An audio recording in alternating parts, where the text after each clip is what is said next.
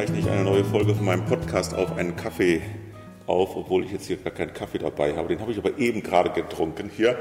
Und der Ort, an dem ich dieses Gespräch aufnehme mit Elias Tolakidis, ist auch ein ganz besonderer Ort, Otopos Mu, auf Deutsch mein Ort. Und ich befinde mich in diesem doch sehr ungewöhnlichen Jahr 2020 mit einem Sommer, der ganz anders ist als alle anderen Sommer, die ich erlebt habe, befinde ich mich trotzdem jetzt hier in Griechenland in Katerini in diesem bürgerschaftlichen Projekt, was du vor vielen Jahren gegründet hast. Und über, darüber möchte ich mich mit dir unterhalten. Toll, dass das klappt, dass wir hier sein können, dass du Lust hast, dich mit mir zu unterhalten.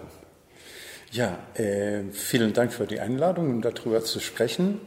Wir freuen uns, dass ihr hier seid. Und ähm, es ist schön, begeisterte junge Leute zu sehen, wie sie hier in nur wenigen Stunden sich integriert haben. Das ist äh, ähm, wirklich sehr schön. Ja. Das freut uns sehr. Genau. Also dazu müssen wir jetzt kurz noch erklären, damit die Hörerinnen und Hörer wissen, was mit den jungen Leuten gemeint ist. Im letzten Jahr war ich ja zum ersten Mal hier mit einer Studienreise, haben wir euer Projekt besichtigt und du warst im November letzten Jahres in Hannover bei einer Veranstaltung der Griechensolidarität und hast auch berichtet. Und bei dieser Veranstaltung hatte ich diese Idee, ob man nicht mal sagen könnte, was, wie toll wäre das, wenn wir eine Gruppe von jungen Leuten finden, die Lust haben, mal hier zwei Wochen mitzuleben und zu arbeiten in eurem Projekt, was wir ja gleich nochmal besprechen werden. Und ähm, du warst doch vor, sofort Feuer und Flamme. Dann habe ich bei der evangelischen Jugend in Hannover angeklopft. Die haben auch sofort oder relativ schnell eine ganze Reihe von jungen Leuten gefunden, die wirklich scharf darauf waren, das zu machen. Und in diesem Frühjahr haben wir alle sehr gebangt und gezittert, ob das denn überhaupt wirklich wird. Aber die jungen Leute sind bis zuletzt auch dabei geblieben und jetzt sind wir hier. Das ist schon ziemlich verrückt. Also vor ein paar Wochen hätte ich das nicht geglaubt, weil ja ständig diese Corona-Geschichten sich verändern. Aber wir sind jetzt hier, wir leben hier, arbeiten ein wenig in dem Projekt mit, über das wir uns jetzt unterhalten wollen. Du kannst ja hervorragend Deutsch. Dankeschön. Ja, ja also das ist natürlich für uns ein großer Vorteil, nach, weil nach, wir können ja kein Griechisch. Ja, nach, nach, 35 Jahren Aufenthalt in Deutschland äh, müsste man das eigentlich können. Ne? Genau, erzähl doch mal ein bisschen aus deinem Leben, wie du nach Deutschland gekommen bist und dann auch wieder, wie du zurückgekommen bist. Ja, ich bin mit 18 Jahren äh, nach äh, Deutschland, um zu studieren. Ich habe mein Studium absolviert kam zurück nach Griechenland. Ich habe meinen Militärdienst machen müssen und ich habe drei, vier Jahre lang hier gearbeitet. Aber dann ähm, ging ich zurück nach Deutschland, habe angefangen an der Deutschen Sporthochschule Köln zu arbeiten. Mhm.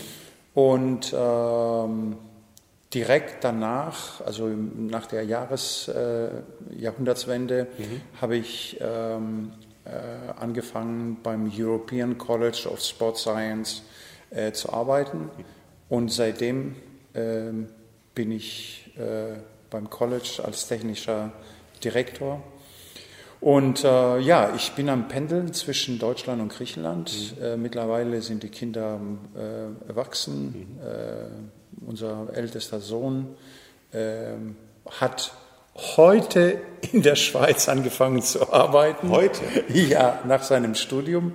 Er hat ähm, äh, angewandte Informatik studiert. Okay. Die Zwillinge äh, gehen hier äh, an die Uni. Mhm.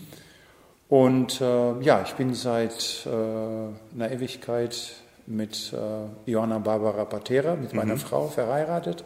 Wir haben drei Kinder und leben zwischen Deutschland und, und Griechenland. Wir haben eine, ähm, ja, zwei zu Hause. Mhm. Eins in Deutschland und eins hier. Also du lebst in Köln?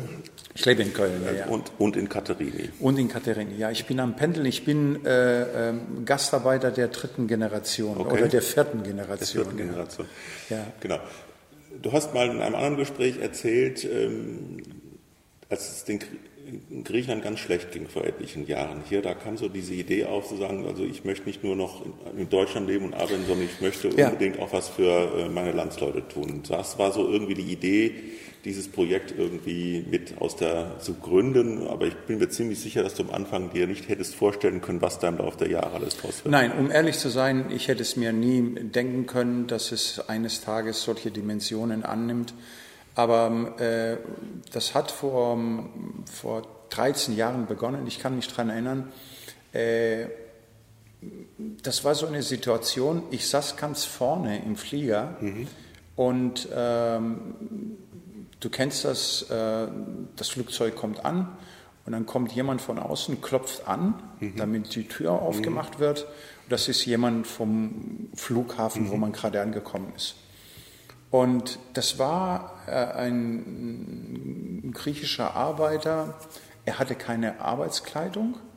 Er, er, sein Handy klemmte so mhm. äh, an, an, am Oberarm und an sein Ohr und er hält so äh, Papier in der Hand. Äh, ähm, und er hat sich mit jemandem unterhalten und gleichzeitig äh, wollte er irgendwelche Papiere abgeben. Das ist mir negativ aufgefallen. Okay. Ja? Äh, und habe dann angefangen, äh, auch den Busfahrer zu beobachten und auch den Taxifahrer. Und da ist mir aufgefallen, dass da etwas nicht stimmt. Mhm. Äh, ich habe das registriert. Das ist halt so. Mhm. Das ist eine ganz andere Mentalität, ein ganz anderes Land. Man, kennt, man, ist, man ist es nicht gewohnt in Deutschland. Aber das, was äh, so die Krönung war, äh, das war im Jahr 2007. In Griechenland hat es fürchterlich gebrannt mhm. und äh, in der Nähe war ein Sommerfest. Mhm. Aber direkt neben dem Dorf hat es gebrannt. Mhm. Die Leute waren auf dem Fest, sie haben gefeiert bis spät in der Nacht, aber niemand ist hingegangen, ja, okay. um, um, den, um, die, um die, der Feuerwehr Hilfe zu leisten. Mhm. Und ich ich habe das mit ein paar Freunden äh, besprochen und wir sind auf den Gedanken gekommen, die äh, Feuerwehr, unsere Feuerwehr hier in Katerini zu besuchen und ihnen unsere Hilfe anzubieten. Mhm. Nicht, dass wir mit ihnen Feuer löschen würden, mhm. aber man könnte ihnen ein Glas Wasser vorbeibringen mhm. oder ein sauberes Handtuch. Mhm. Ich kann mich daran erinnern, der Leiter der Feuerwehr hier in Katerini sagte mir, tut mir leid, ich habe keine Zeit für Sie. Mhm. Das ist, wir haben viel zu tun, das ist ein, ein fürchterlicher Sommer.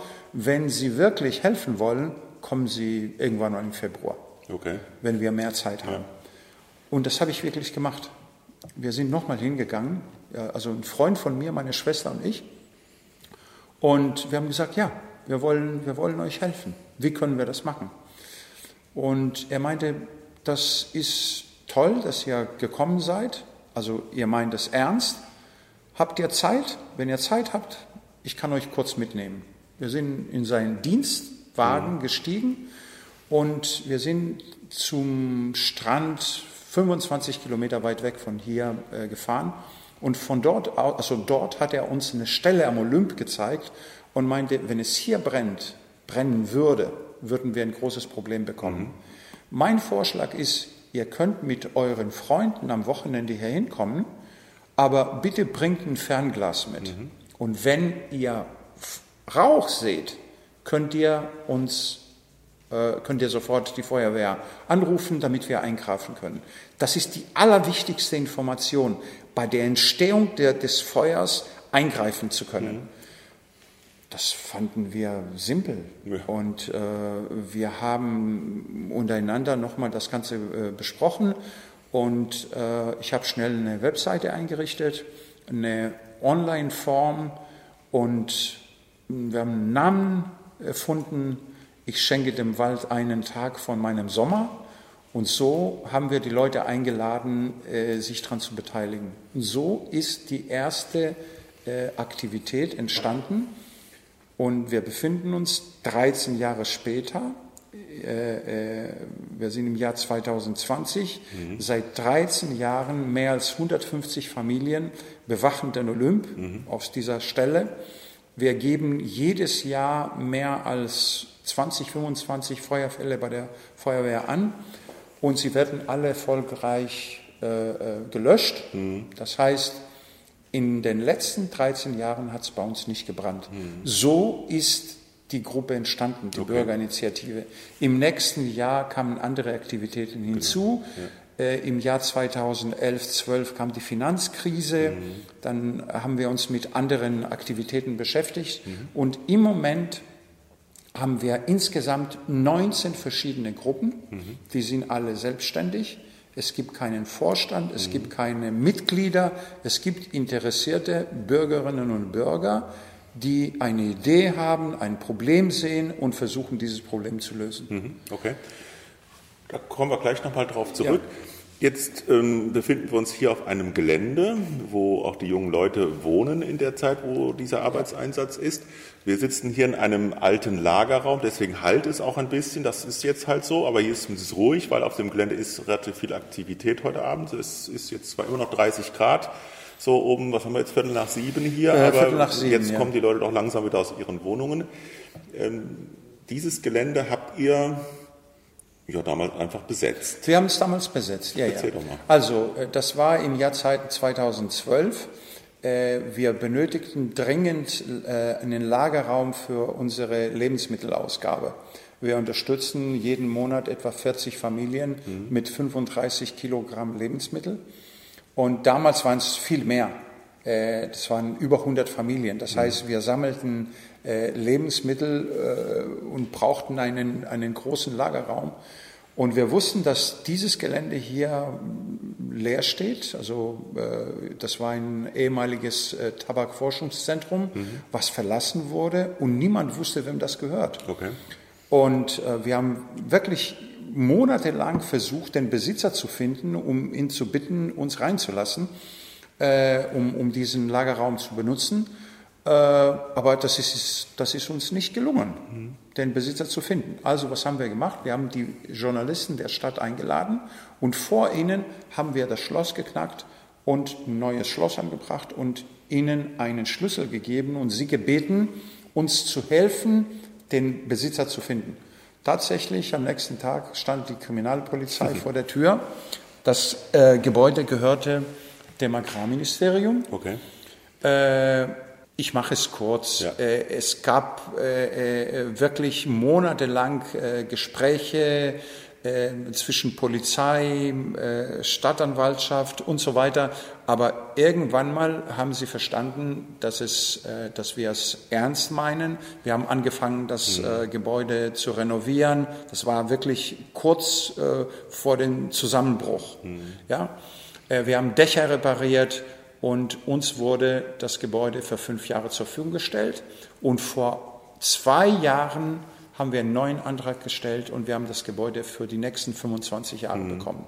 Das heißt, wir dürfen bis zum Jahr 2055 oder 45 hier bleiben. Das ist ja noch eine ganze Zeit. Also, ja, ja. Ähm, wenn man jetzt äh, auf das Gelände kommt, es sind ja nicht nur ein Gebäude, es sind mehrere, mehrere Gebäude, eine ganze ja, Reihe hier. Ähm, es ist ein ein, ein, wunderbarer Ort mit einer tollen Atmosphäre. Also ich letztes Jahr mit der Gruppe hier war, haben wir das alle sofort gespürt und jetzt bin ich ein bisschen länger hier und das ist wirklich, äh, man spürt, dass sozusagen die Menschen, die hier tätig sind, äh, sozusagen diesen Ort auch mit prägen. Da bleibt ja was hängen, sage ich immer so. Da so, so ja. ein Ortsgeist entwickelt sich oder kann sich verändern und der Geist, der hier so spürbar ist, ist schon die, diese diese Solidarität, aber auch die große Ordnung. Also ich meine, man merkt natürlich wahrscheinlich schon, dass du eine Zeit lang in Deutschland gelebt hast. Ähm, es gibt hier so ein paar Dinge, die einem sofort auffallen, dass, äh, dass äh, augenfälligste ist, sind die Weihnachtsbuden auf dem Gelände. Das ist äh, äh, ja, aber äh, da habe ich einen Einwand. Äh, okay. man, kann, man kann auch über griechische Ordnung sprechen. Ah, okay. Ja, es Gut. gibt auch griechische Ordnung, okay. nicht nur deutsche Ordnung. ich kenne das immer nur als, ja. als typisch deutsches ja, Phänomen. Nein, nein, das ist schon, das ist schon richtig, was du sagst. Also äh, wir äh, versuchen hier gemeinsam äh, Entscheidungen zu treffen. Mhm. Aber wenn eine Entscheidung getroffen worden ist, dann müssen sich alle daran halten. Mhm. Es gibt Dinge, die mache ich zu Hause nicht. Mhm. Ich halte mich nicht dran. Mhm. Aber hier, mhm. es ist wichtig, dass der Besen, mhm. nach, nachdem er benutzt worden ist, zur, an die richtige Stelle gebracht wird, weil der nächste, das Gelände ist groß. Ja. Wir haben fünf Gebäude hier. Mhm. Stell dir mal vor, du hast einen Freiwilligen, der sagt, ja, ich will helfen. Mhm. Gib mir bitte einen Besen, damit ich äh, äh, arbeiten kann. Mhm. Ja, du kannst nicht eine halbe Stunde dafür äh, verlieren, um den Besen zu finden. Mhm. Ich habe jetzt ein, ein, typisches Beispiel genannt. Ja, aber es ist ein ganz einleuchtendes Beispiel. Ja, äh, Die ähm, Diskussion hast du in jedem Jugendheim in Deutschland auch. Also, also ja, weil du fängst an zu suchen, wenn die Sachen nicht da sind, ja, sehen können. Ja. im Jugendheim ist doch was anderes wie bei so einem großen Gelände mit so viel. Ja, und hier gibt es, äh, gibt es leider keine Mama. Tja. Ja, äh, oh, das ist ja vielleicht auch ganz gut so. Ja, es ist, es ist, es ist ganz gut so. Okay. Ja, ja. Jetzt erzählt die Geschichte der Weihnachtsbuden, die hier stehen. Ja, die Weihnachtsbuden. Ähm, vor acht Jahren war es wirklich sehr einfach, auf die, auf die Fußgängerzone zu gehen. Mhm und vorher eine E-Mail an 2.000, 3.000 Menschen zu schicken und, und, und bekannt zu machen, heute im Laufe des Vormittags sammeln wir Lebensmittel. Okay. Bitte helft. Mhm. Ja, das kann man heute nicht mehr machen. Okay. Früher war das einfach, an so einem Vormittag 500 Kilogramm Lebensmittel zusammenzubekommen. Mhm. Heute ist das nicht mehr möglich. Mhm. Irgendwann mal haben wir also kapiert, okay, wir müssen versuchen, Einnahmen zu generieren. Mhm. Unter Einnahmen verstehe ich Material, was wir benötigen, weil mhm. wir kein Geld verwalten. Mhm. Die Gruppe verwaltet kein Geld. Okay. Sie weigert sich dagegen, ein Verein zu werden, eine Satzung zu haben, mhm. feste Organisationsstrukturen zu haben, Geld zu verwalten und so weiter. Äh, was haben wir gemacht? Wir haben versucht, ähm, freiwillige Künstler zu finden, die hier aufgetreten sind. Mhm. Und äh, statt Eintritt haben die Leute zwei Kilo Lebensmittel, zwei Kilogramm Lebensmittel am, am Eingang bezahlt, in mhm. Anführungsstrichen. Und so kamen wir auf den Gedanken, einen deutschen Weihnachtsmarkt einzurichten. So zwölf Holzbuden, in jeder Holzbude wird was angeboten. 150 Firmen aus der Region geben uns das Material. Es ist alles frei. Das heißt, der Besucher bekommt eine äh, Karte und auf der Karte sind drei Kästchen. Mhm. Äh, man bekommt äh, eine warme Speise, mhm. eine Suppe oder warmes Brot aus dem äh, Steinofen. Man bekommt einen Glühwein oder einen Tee oder einen Kaffee äh, eine Süßigkeit oder Popcorn. Mhm. Es ist alles umsonst. Mhm. Aber dafür muss jede Person zwei Kilo Lebensmittel oder ein Buch mhm. oder Spielzeug, mhm. gebrauchtes Spielzeug äh, vorbeizubringen.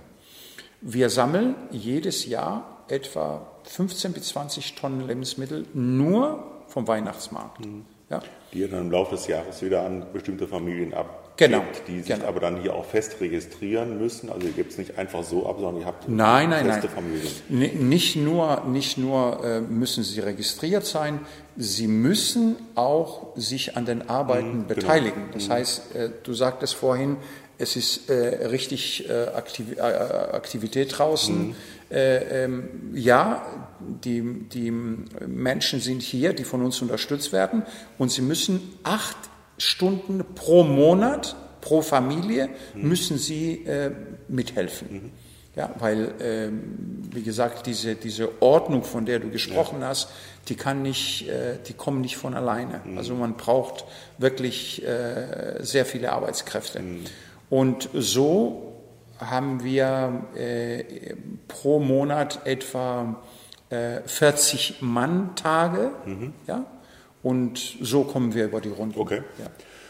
Wobei Alexandros, also einer eurer Mitarbeiter hier, ähm, heute Morgen gesagt hat, nach dem ersten Arbeitseinsatz unserer jungen Leute in der solidarischen Apotheke, es ist auch mal toll, so eine Gruppe zu haben, wo du sagen kannst, die sind jetzt drei Stunden da und die machen jetzt mal genau mit mir das, was ich mir überlegt habe. Und dann ist ihnen wirklich in drei Stunden auch eine ganze Menge weg, wo es einfach anders ist, als wenn Leute ein ehrenamtlich das machen, die können ja sagen, ich komme eine halbe Stunde, dann gehe ich ja, wieder. Also es, es, er war jedenfalls total äh, angetan von der Geschichte heute Morgen, was ist ja keine Kritik an der anderen an, an eurem äh, Konzept ist, aber auch nochmal um deutlich zu machen, wo die Schwierigkeiten liegen. Ja, es ist halt. Äh ich, muss, ich muss allerdings sagen, das war äh, deren erster Tag. Ja, ja. Nach, nach einer Woche werden sie auch anfangen, griechisch, griechisch zu denken.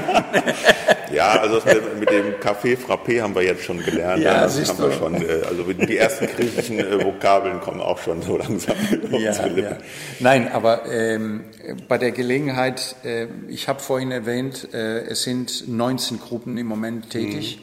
Also wir haben insgesamt 19 Gruppen, die aktiv sind. Der Kern, der eigentliche Kern der Gruppe, das sind so fünf, sechs Leute. Mhm. Äh, danach gibt es einen größeren Kreis, das sind die Koordinatoren dieser 19 Gruppen. Es gibt mhm. Gruppen, sie haben 50 Koordinatoren, wie der Weihnachtsmarkt. Mhm. Aber es gibt auch andere Gruppen, die nur zwei, drei Koordinatoren mhm. haben. Also insgesamt, diese 19 Gruppen haben etwa 250 Koordinatoren. Dann gibt es einen weiteren Kreis, die aktiven Mitglieder mhm. dieser Gruppen. Das sind dreieinhalbtausend mhm. Personen. Und wenn wir einen Newsletter verschicken, den schicken wir an 40.000 Empfänger. Das ist ja, ja das, ist, das sind die ja, das sind die Dimensionen mhm. der, der, der Mannschaft hier. Jetzt habt ihr, hast du gesagt, ihr habt keine Vereinsstruktur, das äh, wollt ihr nicht. Wie kommt ihr dann zu Entscheidungen? Denn die äh, müssen ja trotzdem irgendwann getroffen natürlich. werden. Natürlich. Äh, alle Sitzungen sind offen. Mhm. Die werden übers Internet äh, bekannt gemacht. Jeder kann sich, äh, daran, kann sich daran beteiligen.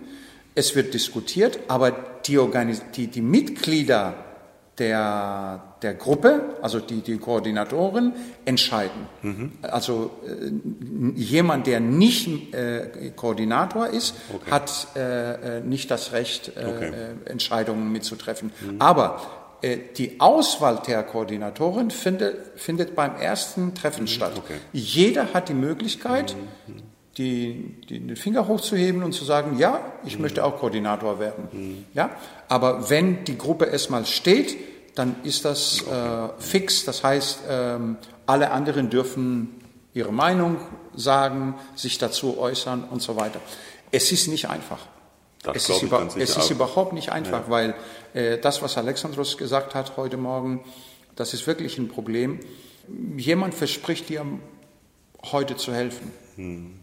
und plötzlich kommt er nicht. Hm. Es, also das hat keine Auswirkungen auf die Beziehung zu, ja. zur Gruppe, aber derjenige, der die Aufgabe übernommen hat, er hat ein Problem. Hm. Ja? Hm. Im Moment müssen wir einen Raum, Raum aufräumen. Hm. Ja? Es gibt eine Planung mhm. und nach dieser Planung heißt es, wir brauchen etwa zehn Personen. Wenn plötzlich fünf Personen da sind, wird die Aufgabe nicht erledigt. Mhm. Ja? Das, das führt zu Frustrationen. Mhm. Aber Gott sei Dank, mittlerweile haben wir einen goldenen, den goldenen Weg gefunden und wir kriegen das schon über die Runden. Ihr habt ja auch die Erfahrung gemacht über die Jahre. Also ja, wer ja, neu dazukommt, ja. muss sich ja mit dieser Kultur auch erstmal auseinandersetzen und überlegen, ist es was für mich oder nicht, sonst komme ich dann auch ja. nicht äh, wirklich weiter. Aber ich finde, das, was ihr beschreibt, ist ja das, was in vielen Führungskonzepten in Unternehmen auch gang und gäbe ist, dass nicht gesagt wird, man trifft Entscheidungen irgendwie demokratisch oder im Team, sondern dass ganz klar geregelt ist, wer muss die Entscheidung treffen und diese Person kann und muss sich natürlich beraten, aber es ist, bleibt immer möglichst bei einer Person, die zu entscheiden hat und dann ist die Verantwortlichkeit auch klar. Das ist an vielen Stellen so und finde ich einen grundsätzlich auch richtigen und wichtigen Grundsatz. Weil wenn ich sage, alle entscheiden gemeinsam, dann kannst du den Finger heben, aber letztendlich fühlt sich dann keiner am Ende des Tages so verantwortlich für die getroffene Entscheidung, wie wenn ich das sozusagen auf, an eine Person oder äh, einen, einen, in eurem Fall so einem Koordinator dann delegiere. So, so ist das, also ein typisches Beispiel äh, ist, das, ist der Weihnachtsmarkt. Mhm. Der Weihnachtsmarkt findet zwischen dem 10. und dem 31. Dezember äh, statt. Das sind also 20 Tage, drei Wochen. Und es gibt insgesamt 28 Arbeitsplätze mhm. hier auf dem Gelände. Das mhm. heißt, wir brauchen bei, an, bei manchen äh, Arbeitsplätzen brauchen wir zwei Personen. Mhm. Das heißt, bis zu 50, 60 Personen müssen äh, arbeiten, damit überhaupt der Weihnachtsmarkt funktionieren kann. Mhm.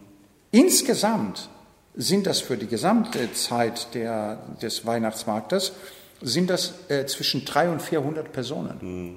Ja, das ist ein großes Unternehmen. Absolut. Ja, wir haben bis zu 2000 Besucher pro am Abend. Mhm. Du kannst nicht den Leuten versprechen, ja, lasst euer Portemonnaie zu Hause, hier ist mhm. alles umsonst, mhm. hier können, können die Kinder spielen, aber an der Holzbude XY ist kein, kein, steht keiner da. Mhm. Ja? Das, ist, das ist wirklich sehr kompliziert. Mhm. Und jetzt in diesem Jahr, das hast du schon ähm, gestern erzählt, ähm, ist logischerweise das, was uns ja alle auch irgendwie trifft, äh, unter Corona-Bedingungen natürlich die Frage, wie können Veranstaltungen durchgeführt werden. Also in Deutschland wird auch gerade diskutiert, können die Weihnachtsmärkte, wie es ja bei uns in jedem Dorf und jeder Stadt gibt, stattfinden? Wenn ja, unter welchen Bedingungen? Das ist wahrscheinlich für euch auch eine Riesenherausforderung. Das ist, das ist unser großes Problem. Mhm. Äh, Im Moment haben wir wirklich ein großes Problem, weil wir keine Veranstaltungen organisieren mhm. können. Mhm. Beziehungsweise die Veranstaltungen äh, sind nicht so gut genau. besucht. Genau. Es steht äh, offen, ob der Weihnachtsmarkt 2020 überhaupt stattfindet. Mhm. Wenn das nicht der Fall ist, werden wir ein sehr großes Problem haben, mhm. weil äh, uns werden äh, 15 Tonnen, Tonnen Lebensmittel fehlen. Mhm. Ja. Das, äh, das ist ein schwieriges Jahr, mhm. sehr schwierig. Ja. Auf der anderen Seite die Anzahl der Anträge, der neuen Anträge, die ist äh, mhm. größer, mhm. die hat sich verdreifacht. Mhm. Während der, äh, des Lockdowns haben wir über 150 neue Anträge bekommen. Von Familien, die. Von Familien. Wir haben ihnen sogar das, das Essen äh, nach Hause gebracht. Das mhm. sind äh, alleinstehende mhm. ältere Menschen. Mhm. Ja, äh, unsere Region lebt vom Tourismus. Die Hotels sind zwischen 15 und 20 Prozent belegt. Mhm. Ja. Das heißt, äh, sehr viele Menschen sind arbeitslos. Sie lebten von diesen mhm. äh, Sommerjobs mhm. und im Winter werden sie auch zu uns kommen. Mhm. Ja. Das, das wird nicht einfach sein. Genau. Und deswegen wollt ihr ja drüben das Gebäude, was man hier so sieht, auch jetzt ja. noch sanieren, ein neues Dach draufsetzen, und weil ihr da hofft oder befürchtet, da im Winter sowas wie eine Suppenküche, sage ich mal, ähm, einrichten ja. zu müssen, um sozusagen tatsächlich auch Mahlzeiten auszugeben. Ja, wir gehen davon aus, dass, äh, ähm, dass wir im Winter äh, hier kochen müssen. Mhm. Ja? Weil äh, das erleben wir auch während des Weihnachtsmarktes. Es gibt Menschen, äh, äh, sie kommen einfach zu uns, damit sie sich in einem warmen mhm. Raum aufhalten können. Mhm. Ja. Mhm. Es gibt Menschen, die haben keine Heizung zu Hause. Und für sie ist das schön, in einer warmen Atmosphäre sich aufhalten zu können und auch eine Kleinigkeit zu essen. Mhm. Und äh, ähm, diese Besuche ähm, werden äh, viel mehr sein im, mhm. im Winter. Mhm.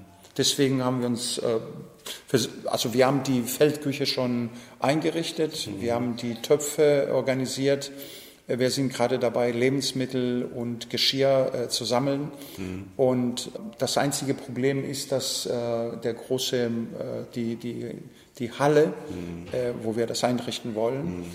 das Dach muss äh, erneuert werden. Mhm. Das ist nicht stabil genug. Aber wir sind im Sommer. Ich genau. hoffe, dass wir ja. bis dahin dass wir schaffen werden. Ihr habt noch ein bisschen Zeit bis zum Winter. Ja. Also jetzt haben wir bis jetzt über Projekte gesprochen, woran die sieben, die jetzt hier sind, ja gar nicht mitwirken können, weil sie sind ja nur 14 Tage hier.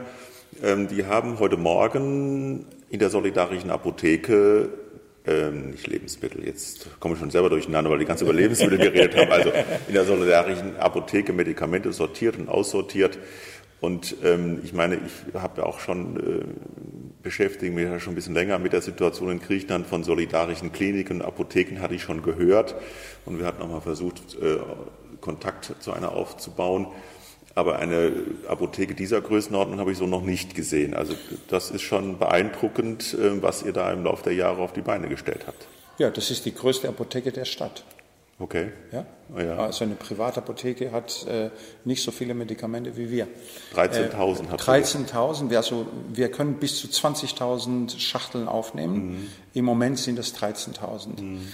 Also Menschen, die plötzlich äh, die Therapie gewechselt haben oder Menschen, die ihre Medikamente nicht mehr brauchen, mhm. bringen ihre angebrochenen Schachteln zu uns und eine Gruppe von Freiwilligen sortiert sie aus mhm. und äh, eine Gruppe von äh, Freiwilligen äh, Profis, mhm. also äh, Apotheker, Apotheker. Mhm. sie entscheiden, welches Medikament in das System reinkommt mhm. und dann wird das, äh, bekommt es eine eindeutige ID Es kommt in eine bestimmte Schachtel und äh, in eine bestimmte Box und äh, diesem Moment ist dieses ähm, äh, Medikament übers Internet, über unsere Suchmaschine mhm. zu finden. Das mhm. heißt, Ärzte, die äh, ähm, einem, einer nicht versicherten Person ein Medikament verschreiben möchten oder äh, äh, Menschen, die das Geld nicht haben, ein Medikament zu kaufen. Sie können dort gucken, mhm. ob wir das Medikament haben und sie brauchen nur ein Rezept. Wir mhm. brauchen nur ein Rezept mhm. und dann kommen sie zu uns und holen sich das Medikament. Also das sind in, in unserem System sind das im Moment äh, über 700 Familien, also mhm. knapp 750 mhm. Familien, die mhm. im System registriert sind. Und ich schätze, pro Jahr liegt die Zahl äh, der Besucher zwischen 120 und 150 Familien kommen zu uns und holen sich äh, ihre Medikamente. Mhm. Flüchtlinge, mhm. äh, ja. ähm, arbeitslose Griechen, ja. Äh, also Menschen in Not. Genau. Wir unterscheiden hier Menschen, die in Not sind und äh, zu uns kommen und anklopfen, wir stellen Ihnen die Medikamente zur Verfügung. Wenn Sie ein Rezept haben, also nicht Sie müssen ein, man das, muss ein Rezept ja, haben. Das ist schon richtig, ja, ja, das sind ja auch verschreibungspflichtige Sachen. Ja, ja. Und die, die Apotheke, wie gesagt, wird von einer Gruppe mhm. von freiwilligen Apothekern, die mhm. aber äh, das sind Profis. Ja, ja. Also jetzt läuft das ja heute Abend. Gerade hier ja, parallel, wo wir hier sitzen, ist die Apotheke auf und wir sehen noch eine ganze Reihe von Leuten mit so weißen Rezepten. Genau. Die Rezepte sehen ein bisschen größer aus als in Deutschland. Von daher kann man es ganz gut erkennen und die holen sich ihre Medikamente. Ähm, ihr kriegt dann auch eine ganze Reihe von Medikamenten gespendet aus, aus Deutschland zum Beispiel. Das kann man ja, ja sehen, wenn man die Schachteln, also diese Boxen ja. mal rausholt, dass äh, ganz viele Medikamente in Deutsch sind. Aber es wird auch nichts hier ausgegeben, wo das Haltbarkeitsdatum über, überzogen wäre. Also es geht Nein. alles schon so, wie man sich das äh, richtigerweise vorstellt. Also das müssen äh, Medikamente sein, die normalerweise in einer ganz normalen Apotheke hm. verkauft werden hm. könnten. Genau. Ja. Also wie gesagt, das können sich auch hier Zuhörerinnen und Zuhörer mal überlegen, dann auch vielleicht Kontakt zu mir aufnehmen und sagen, also ich habe hier auch noch äh, Medikamente, die in Ordnung sind, aber dann kann man gucken, ob man sie verbettelt bekommt und hier runtergeschickt. Äh, aber du ja, hast den ja, Finger schon gehoben. Genau, genau. äh, also äh, im Moment äh, machen wir eine Pause mit okay. den Medikamenten. Ah. Was, das, was wir im Moment benötigen, das ist medizinisches Material. Okay äh, nicht Medikamente, weil äh, mittlerweile, wir befinden uns so, äh, du hast gesehen, äh, Alexandros hat äh, äh, ähm, Papierkisten, mhm. Kartons mhm. geholt, weil wir Medikamente, die wir hier im Überschuss haben, nach Athen schicken. Okay. Nach Athen oder nach Thessaloniki. Mhm. Also wir haben im Moment Überschuss so an Medikamenten. Warum? Weil es mittlerweile in der Stadt so bekannt gemacht worden ist, äh, okay. dass, dass äh, alle, alle, niemand wirft die Medikamente weg. Hm, okay. Ja, sie, also wenn jemand in der Familie, aus der Familie, in der Familie äh, äh, jemand gestorben ist oder äh, wenn jemand seine Therapie gewechselt hat oder Ärzte. Mhm. Ärzte sammeln auch Medikamente, mhm. Apotheken mhm. sammeln auch Medikamente. Und äh, wir sind gut versorgt. Okay. Es gibt natürlich spezielle Medikamente, mhm. aber in diesem Fall äh, äh, kommunizieren mit äh, bestimmten Gruppen, mhm. äh, mit denen wir zusammenarbeiten und fragen, ob sie uns diese speziellen Medikamente okay. schicken könnten. Aber medizinisches Material ist was jetzt zum Beispiel, äh, äh, was ihr braucht? Äh, das sind äh, im Moment wird dieses Material auch in Deutschland gebraucht. Das mhm. sind Masken, das sind. Desinfektionsmittel, mhm. Handschuhe, Einweghandschuhe, äh, äh, Verbandsmaterial, Bettlaken für ältere Menschen, Pampers ja. und so weiter. Okay. Das ist das, was wir, was wir brauchen. Mhm. Ja. Und es gibt also einige Stellen in Deutschland, die das sammeln und dann hier ja, ja, sorgen, dass sie runtergeht. Von Hannover aus macht das ja Konstanze, die ich auch Konstanze macht das regelmäßig, ähm, ja, ja. Genau, also von daher, also, also wer da Interesse dran hat, kann sich einfach mal bei mir melden und kann man ja schauen, ob und was gebraucht wird. So, und da sind jetzt die jungen Leute heute Morgen mit dabei gewesen, weil die auch, es muss ja immer dann auch geguckt werden, Medikamente laufen ja irgendwann ab, die müssen dann entsprechend da aus dem System genau, wieder rausgeholt genau, werden, damit da nichts falsch ausgegeben wird. Also da sind die zum Beispiel heute Morgen mit dabei gewesen und die jungen Leute sind auch hier, weil sie ähm, etwas von dem mitbekommen sollen, wie ihr hier zusammen lebt, zusammen denkt. Und du hast mal in einem anderen Gespräch mir gesagt, äh, dieses Projekt, das ist die härteste Schule deines Lebens. Ähm, ja, das, das ist so. Das, erstmal ist das, ist das wirklich eine Schule, nicht nur äh, für mich persönlich, sondern für die ganze Familie. Mhm. Weil, ähm, weißt du, die Eltern schicken ihre Kinder äh, zum Schwimmunterricht, mhm. äh, zum Tanzen, äh, irgendein Instrument äh, zu lernen und so weiter. Äh, wir haben uns entschieden, diesen Unterricht unseren Kindern zu Hause zu geben. Mhm.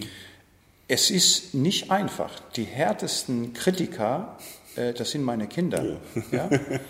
äh, ähm, unsere Tochter wollte morgen äh, mit der Gruppe zum mhm. Olymp fahren. Mhm. Äh, ähm, durch eine Auseinandersetzung, die wir äh, hatten, äh, hat sie mich einfach im Stich, gel oh, okay. im Stich gelassen. Also ich muss einen Ersatz finden. Ja, äh, das, das ist wirklich nicht einfach. Und das ist wirklich äh, eine der härtesten Schule meines Lebens. Mhm. Ja. Es ist beeindruckend, es ist großartig, mhm. aber es ist auch verdammt schwierig. Mhm. Sehr, sehr schwierig. Weil ähm, die Verantwortung ist sehr, sehr groß ich kann zu Hause ähm, in meinem Büro unordentlich sein. Ich kann Dinge vernachlässigen. Mhm. Hier darfst du das nicht machen, mhm. weil am 31. am Ende des Monats werden hier 40 Familien mhm. kommen hm. und sie rechnen mit 35 Kilogramm Lebensmittel. Hm. Und das seit acht Jahren. Hm. Jeden Monat pausenlos, egal ob es äh, äh, geschneit hat, ob es stark geregnet hat, äh, äh ob es heiß war oder nicht. Hm. und das kann leider nicht jeder begreifen. Hm. Manchmal auch nicht die eigenen Familienmitglieder. Hm. Ja? Ähm, deswegen versuchen wir immer ähm, über jede Kleinigkeit zu sprechen. Hm damit jeder versteht, was das bedeutet, mhm. diese Verantwortung tragen zu müssen. Mhm. Ja?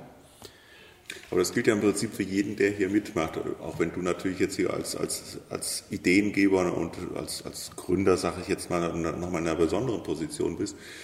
Ähm, aber diejenigen, die hier mitmachen wollen, müssen sich an diese Regeln auch halten. Und ähm, es gibt mit Sicherheit Fälle, wo ihr dann auch sagen müsst, so geht's nicht und von dir müssen wir uns trennen zum Beispiel, weil sonst kann das ja nicht funktionieren. Also das, hat es, mehr, das hat es mehrmals gegeben. Und das ist ja, glaube ich, das, was ganz, ganz schwierig ist, auch, ja. für, für, auch gerade wenn es um ehrenamtliches Engagement geht. Das haben wir in Deutschland ja unglaublich viel, auch in den Vereinen, in den Kirchengemeinden, überall. Also Deutschland ist ja sehr bekannt auch für seine ehrenamtliche Tätigkeit.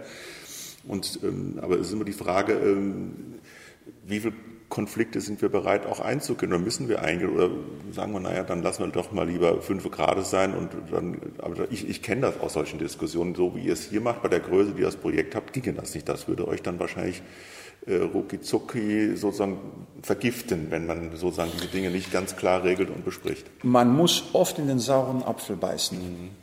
Leider. Ja, ja. Äh, es gibt Situationen, wir müssen uns manchmal von manchen Mitarbeitern trennen, mhm. weil, man, weil wir merken, so geht es nicht weiter. Mhm. Aber wenn dieser Mitarbeiter oder diese Mitarbeiterin einen bestimmten Posten hatte, mhm. dann muss man einen Ersatz finden. Mhm. Und es ist nicht einfach, einen Ersatz zu finden. Und oft ist das so, dass es zu einer Veränderung der Verhaltensweise kommt, weil man gerade gemerkt hat, dass man nicht ersetzbar ist. Ja, okay. Hm, ja? Hm, auch das kommt sehr oft hm, vor. Hm, hm. Also das ist wirklich eine, eine schwierige Balance. Hm, Kannst du mal so ein Beispiel sagen, warum ihr euch zum Beispiel von dem einen oder der anderen getrennt habt? Ja, also äh, das, was mir immer noch wehtut, das war vor drei Jahren, ein sehr guter Freund, der verantwortlich für die äh, Apotheke war. Mhm. Äh, er, brauchte, er brauchte einen Stift.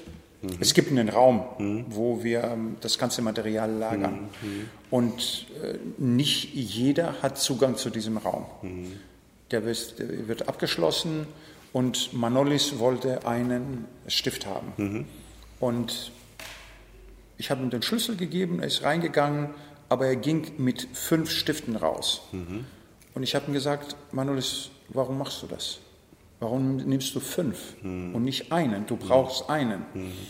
Und da fing eine Diskussion an, äh, warum wir diesen Raum abschließen.